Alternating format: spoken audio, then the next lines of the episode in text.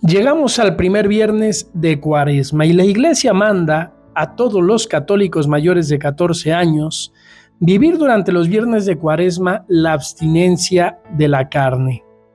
Podríamos decir que es una especie de ayuno, no el ayuno propiamente dicho del miércoles de ceniza y del viernes santo, pero sí un ayuno de la carne. Quisiera que reflexionemos en este día sobre cómo vivimos el ayuno y la abstinencia de la carne durante la cuaresma.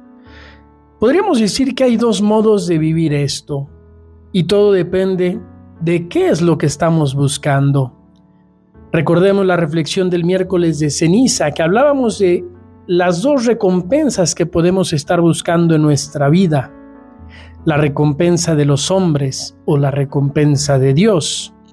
Veíamos cómo incluso en las cosas más sagradas, como puede ser la oración, la limosna y el ayuno, podemos estar buscando la recompensa de los hombres y no la recompensa de Dios. ¿Cómo se aplica esto en el tema del ayuno y de la abstinencia de la carne? Hay un modo muy humano y superficial de vivir esto, y podríamos decir que es el ayuno farisaico, la abstinencia farisaica es ayunar para verme bien, para adelgazar. El ayuno como una dieta. Se nota, sobre todo, este estilo de sacrificio, entre comillas, los viernes de cuaresma, cuando vivimos la abstinencia de la carne, no con un espíritu verdaderamente cuaresmal y penitencial. Soy fiel al mandamiento de la iglesia de no comer carne, pero qué banquetes de marisco me preparo, qué banquete de pescado.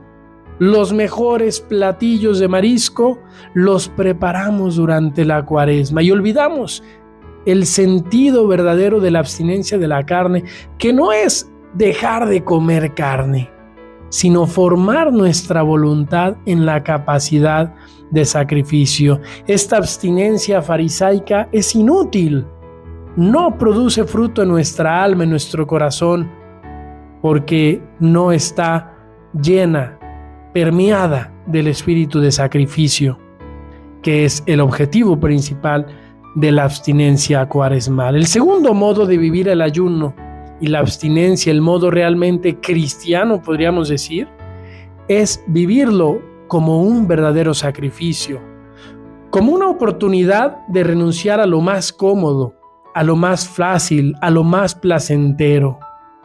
Y aquí entonces encontramos, queridos amigos, el verdadero, el verdadero sentido de estos sacrificios. Esta renuncia física a comer carne, a comer entre comidas los días de ayuno, nos ayuda a fortalecer nuestra voluntad para vivir el verdadero ayuno que quiere el Señor y que encontramos hoy en la primera lectura de la misa y que quisiera citar ahora. Estamos leyendo Isaías 58. El ayuno que yo quiero de ti es este, dice el Señor, que rompa las cadenas injustas, que levante los yugos opresores, que liberes a los oprimidos y rompas todos los yugos, que compartas tu pan con el hambriento y abras tu casa al pobre sin techo, que vistas al desnudo y no des la espalda a tu propio hermano. Entonces surgirá tu luz como la aurora, y cicatrizarán deprisa tus heridas. Te abrirá camino la justicia y la gloria del Señor cerrará tu marcha. Entonces clamarás al Señor y Él te responderá. Lo llamarás y Él te dirá, aquí estoy. Queridos amigos, el ayuno que quiere Dios es el de dejar de vivir para nosotros mismos y comenzar a vivir para los demás. Es el de vivir las obras de misericordia, es el de vivir el amor a Dios y al prójimo como a nosotros mismos. Pero sabemos que esta empresa no es fácil, que nuestra voluntad es débil, que somos limitados y he ahí la importancia de comenzar fortaleciendo nuestra voluntad con el ayuno físico, con la abstinencia de la carne, pero hecho con un sentido verdaderamente cuaresmal y penitencial.